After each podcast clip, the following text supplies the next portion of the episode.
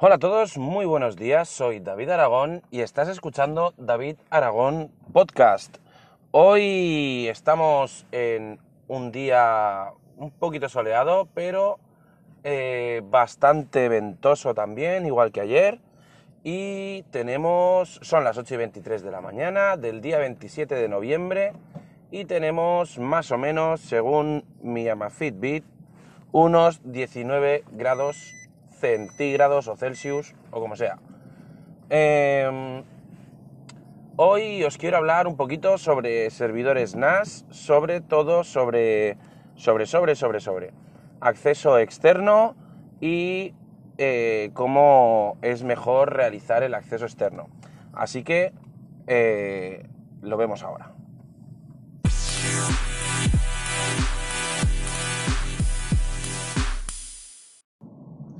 Bueno, pues eh, últimamente, como ya sabéis, estoy utilizando Anchor para grabar y tengo esta forma de hacer diferentes secciones.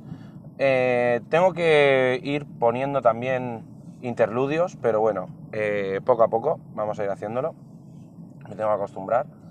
Y nada, hoy os quería hablar sobre todo el tema del acceso externo a los servidores NAS.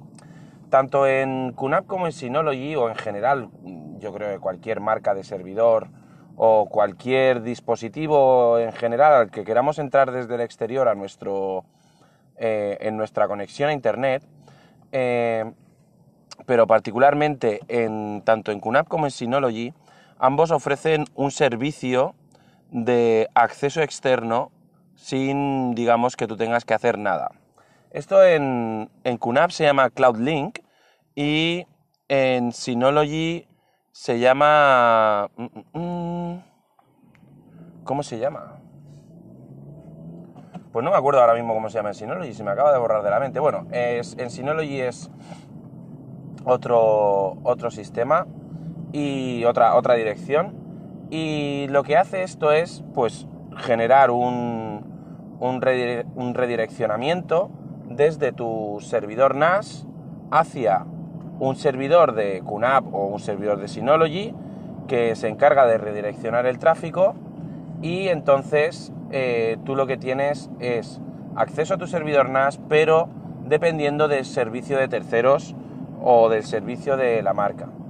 ¿Cuál es el inconveniente que tiene esto? Pues que, punto número uno, va a ir mucho más lento. Punto número dos, todo tu tráfico va a pasar digamos, por un servidor de terceros y eso pues nunca, bueno, a mí por lo menos no me, no me gusta mucho. Y luego aparte, que también puede ser que eh, tú tengas, eh, tu, necesites hacer una descarga o necesites eh, gestionar cualquier cosa de tu servidor y te des cuenta de que el servicio pues está caído por algún motivo. Entonces esto es un gran inconveniente, ¿no? Porque si tú, por ejemplo, para ver películas desde tu servidor NAS, etcétera, etcétera, utilizas este, este servicio de, acceso sin, complicaciones, por decirlo de alguna forma, pues vas a tener ciertas limitaciones. Eh, el problema que tiene el acceso externo es que normalmente pues eh, tú tienes que hacer eh, que acceder a través de un puerto, en el caso de QNAP suele ser el 8080 y en el caso de, Synology suele ser el 5000. Eh, digo suele ser porque lo más aconsejado es cambiar esos puertos por defecto y poner otros. Y por supuesto no hacer como hago yo, que los digo a los cuatro vientos. Yo tengo en el Synology puesto el 5800 y en el QNAP el 5400. Entonces, por esos dos puertos accedo desde el exterior. Normalmente para acceder a tu casa, por decirlo de alguna forma, a tu, a tu conexión desde el exterior, necesitas recordar tu dirección IP.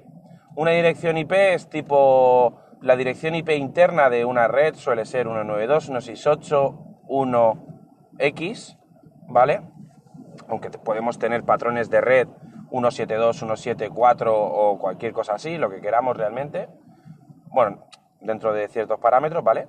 Y Luego las direcciones IPs públicas, que son, digamos, la IP de tu router de tu casa, como si dijéramos la, dirección de Internet de tu casa, al igual que tienes una dirección eh, postal, madre mía, este ser humano, qué lento va.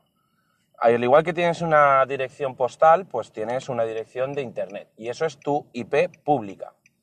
Para acceder desde el exterior, pues necesitas conocer tu IP pública, pero para esto existen servicios que se llaman servicios de DNS que, digamos, enmascaran tu IP pública en un nombre más comprensible, como por ejemplo pueda ser MyCunApp Cloud o Synology.me. De esta forma, tú puedes, eh, a través de estos puertos, que tienes que redireccionar de forma manual en tu router, entras a tu router y le dices puerto de entrada, pues el 5000, puerto de salida, eh, puerto interno, el 5000. ¿Y a qué IP tiene que ir? Pues a la 192.168.1.200, que es mi servidor NAS. Pues de esta forma, todo lo que entre por el puerto 5000 será redireccionado automáticamente a tu servidor NAS. Y de esa forma puedes encontrar tu equipo desde el exterior. Utilizando las DNS, pues lo tenemos muy fácil, porque si tú pones, por ejemplo, eh, O sea, bueno, eh, o sinologypepico.synology.me. Eso siempre va a ser equitativo o igual a tu, a tu dirección IP. Y de esta forma vas a poder acceder a cualquier servicio desde el exterior sin preocuparte de que los servicios de los eh, fabricantes funcionen o no. Eh, todo esto viene porque en el grupo de Cultura NAS hoy, entre hoy y ayer, habían dudas sobre el tema de la redirección de puertos y sobre el tema de eh, Let's Encrypt y tal y cual. Pues esto pues os puede ayudar un poquito. Una de las cosas que me suelen preguntar muchísimo es, oye, he ido a configurar mi router utilizando la aplicación del servidor NAS que lo configura de forma automática y no funciona. Pues sinceramente me alegro de que no funcione porque eh, abrir los puertos por, por UPnP de forma automática y no saber ni siquiera qué puerto tienes abierto o qué servicio tienes dado de alta me parece un agujero de seguridad increíble. Además, si tener la habilidad dentro de, tu red de que un dispositivo abra y cierre puertos de forma automática, pues volvemos un poco a lo mismo, un poco eh, peligroso porque imaginaros que por algún casual eh, toman el control de algún dispositivo de vuestra red, consiguen las contraseñas y, eh, por ejemplo, abren el puerto 22 redireccionado a vuestro servidor NAS y acceden a través de consola a vuestro servidor NAS. Bueno, el destrozo puede ser mayúsculo. Incluso, pues podrían estar haciendo cosas con vuestro servidor NAS sin que vosotros os enterarais, ¿no? Entonces, eh, yo nunca aconsejo redirección de puertos automática, todas las cositas manuales, eh, son dos minutos y si por algún motivo no conocéis la forma de redireccionar puertos en vuestro router en concreto, porque yo por ejemplo con el de Yastel, eh, a mí personalmente me costó, me costó bastante encontrar la forma de redireccionarlos porque es un router un poco raro y bueno, me costó bastante porque tienes que hacer una lista de aplicaciones, luego ir a otro sitio y bueno, es un poco movida. Pero en general, pues siempre hay alguien en internet que, ha hecho un tutorial o que ha dicho cómo, cómo hacer la de redirección. Y muy a malas, en caso de que no podáis hacer la de redirección o no sepáis hacerla, siempre os podéis poner en contacto con vuestro ISP o con vuestro proveedor de, de servicios de internet y que os hagan ellos la redirección. O por lo menos que os expliquen, os digan cómo podéis hacerla, para no estar llamando eh, siempre directamente a, a, esto. Entonces, de esta forma, eh, vais a poder acceder directamente a los servicios internos de vuestra red. Yo normalmente lo que aconsejo, pues, si tienes servidor web, que redirecciones el puerto 80, eh, que trates de no redireccionar eh, puertos como el 22, que es el de SSH, o el 21, que es el de FTP, a no ser que lo tengas que utilizar. Y si lo tienes que utilizar por algún motivo muy concreto que lo necesites, pues siempre aconsejo cambiar el puerto por defecto por otro o incluso eh, redireccionar desde fuera un puerto extraño y redireccionar hacia adentro en el puerto en otro puerto estándar. Por ejemplo, el FTP eh, redirecciona desde el puerto 78 al 21 interno y ya puedes, digamos, hacer la, eh, hacer la, redirección pues de una forma un poco rara, pero que siempre va a ser más segura que de otra forma. ¡Huepa! Aparcado.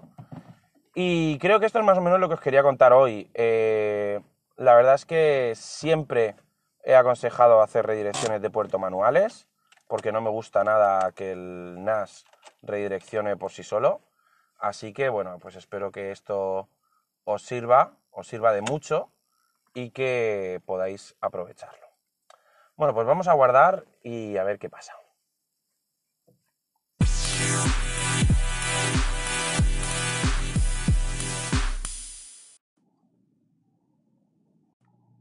Bueno, pues esto es lo que os quería contar hoy. Eh, hoy un día que va a ser un poquito largo. Creo que, por cierto, hoy voy a recibir la impresora 3D eh, que me manda 3 de Campi. Eh, tengo unas ganas de pillarla impresionantes, a ver dónde leches la pongo en la habitación. Y nada, a ver si todo va bien, viene bien el paquete, no le han pegado golpes ni nada de eso. Y estoy deseando recogerla. Eh, también creo que me llega hoy la batería de la moto, que la he pedido por Amazon con un par de razones. Y la pedí ayer y me llegará hoy, esto es increíble bueno, espero que me llegue hoy, porque según el, tracking de Seur se supone que me llega hoy. Y bueno, pues esto es todo lo que actualización de mis compras y de mis cosas. Eh, no he comprado nada prácticamente en el Black Friday, la verdad es que no he encontrado ninguna oferta que me haya interesado. Eh, pero bueno, me... si habéis encontrado ofertas y tal y cual, Black Friday, Cyber Monday, etcétera, etcétera, pues me alegro mucho, espero que hayáis comprado las cosas que realmente necesitáis, que no os arrepintáis de haber comprado cosas que no necesitabais y por supuesto, bueno, que tengáis un gran día, pasadlo bien, sed buena gente y nos vemos, si puede ser, mañana.